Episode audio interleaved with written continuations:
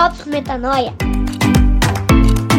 Testemunhando mais uma vitória da fé sobre o medo. Fala galera, graça e paz, é Rodrigo Maciel por aqui em mais um episódio do Drops Metanoia, esse de número 39, 39 vezes Metanoia, 39 Drops, para você sempre expandir a sua mente, mas mais do que isso, combater aquelas mentiras e aqueles pensamentos tóxicos que vêm na sua cabeça todos os dias.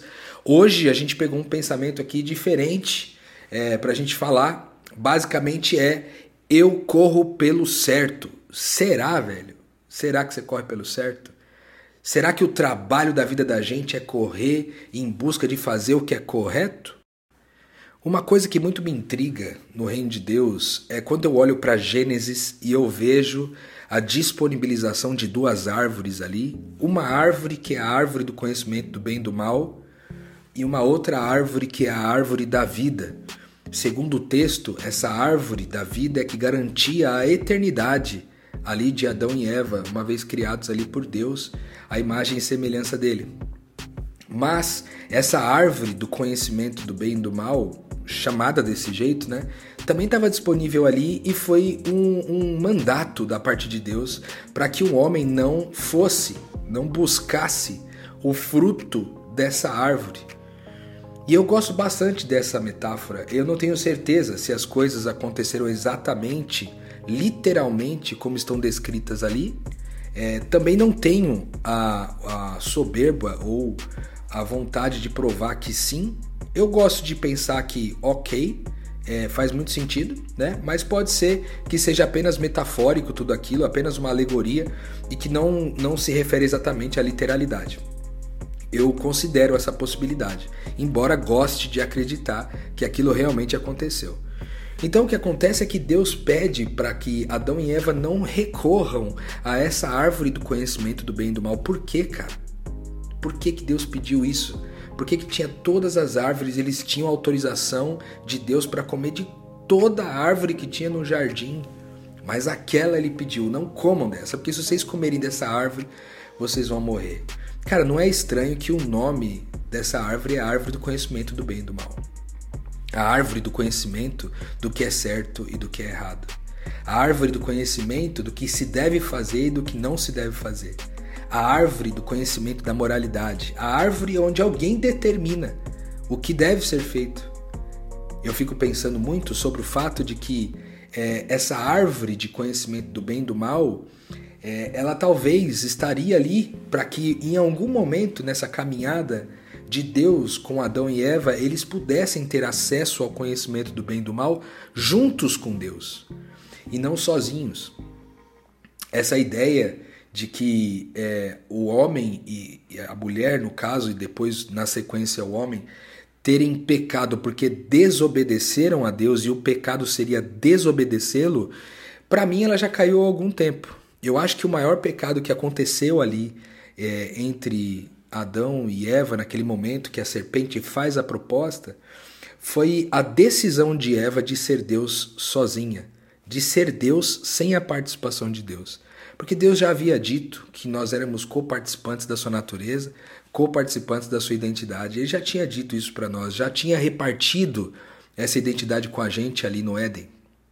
Mas a serpente convenceu Eva de que era possível acessar uma parte ainda não conhecida desse Deus que ela era, sem a presença de Deus, né? porque Deus não estaria interessado nisso. Deus não gostaria que eles conhecessem o bem e o mal. Essa foi a proposta da serpente.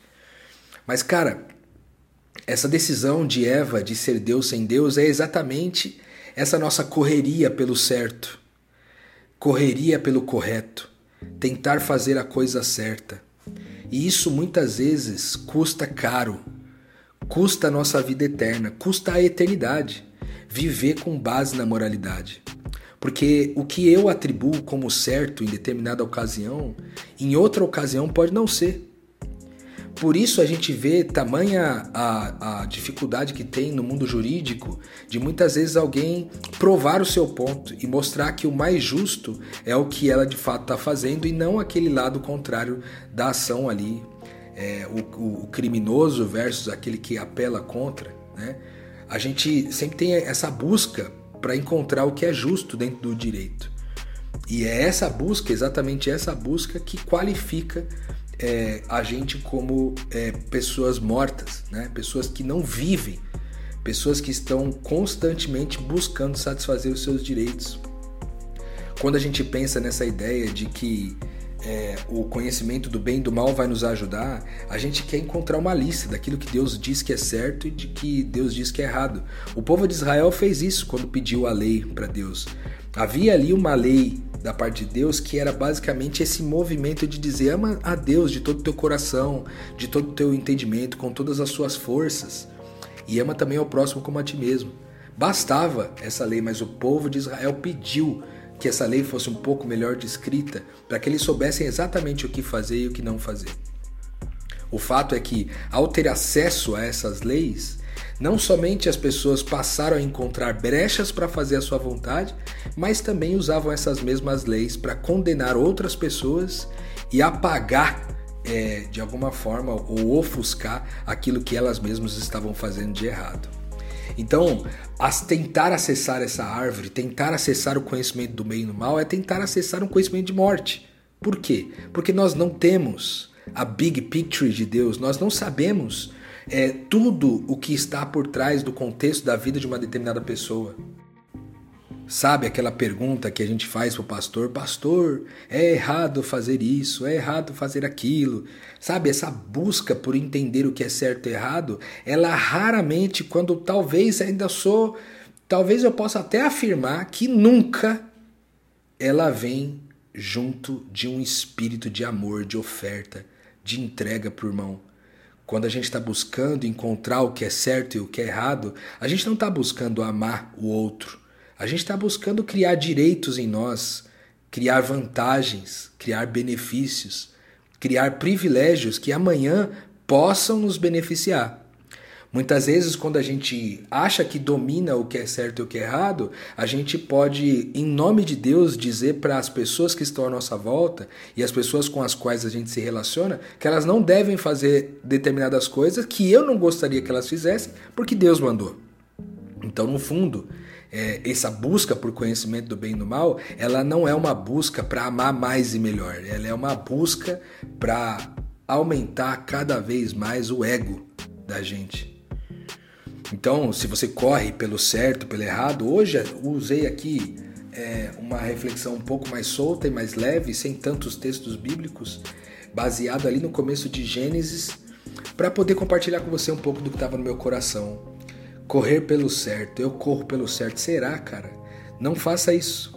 Existe uma outra árvore ali no Éden que Adão e Eva perderam o acesso quando pecaram. A Bíblia diz que eles foram expulsos do paraíso porque eles não poderiam mais permanecer na presença da árvore da vida que daria a eles a vida eterna. Essa árvore da vida é representada em Jesus quando ele vem, morre e ressuscita, né? Ele sendo a videira é, onde nós somos os ramos, né? Ele é essa árvore da vida que nos garante a vida eterna. Então, esse novo crivo agora não é sobre mais buscar fazer a coisa certa ou buscar não fazer a coisa errada. Agora, o crivo que a gente usa é fazer aquilo que gera vida. Isso. Se a árvore da vida é o novo crivo, a minha pergunta é: esse determinado comportamento, essa determinada decisão, é, essa, esse pensamento, essa fala gera vida, cara, se gera vida, então está de acordo com a árvore da vida. E se está de acordo com a árvore da vida, está de acordo com a eternidade. Você está vivendo e desfrutando de eternidade quando você escolhe não correr pelo certo, mas correr pelo que gera vida. E aí, você está pronto para decidir gerar vida todos os dias? Está pronto para abrir mão do conhecimento do bem e do mal, abrir mão dessa árvore que nós acessamos sem Deus, porque nós não temos a big picture.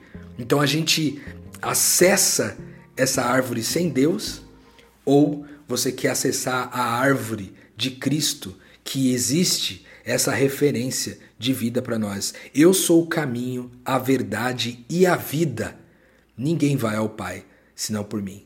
Ninguém vai ao Pai senão por Cristo. Ninguém vai ao Pai senão por essa identidade que crê que tudo o que faz nessa vida faz para gerar vida. Mas, Rodrigo, o que é gerar vida? Gerar vida é gerar mais de Cristo. Se Ele é o caminho, a verdade e a vida, então gerar vida é gerar mais de Cristo em todas as pessoas envolvidas naquela questão. Gerar mais de sacrifício, entrega e oferta. Mais de amar mais e melhor. Mais de identidade. Porque Cristo é a árvore da vida. Árvore essa que nós acessamos para decidir o que fazer, o que não fazer e por quem correr.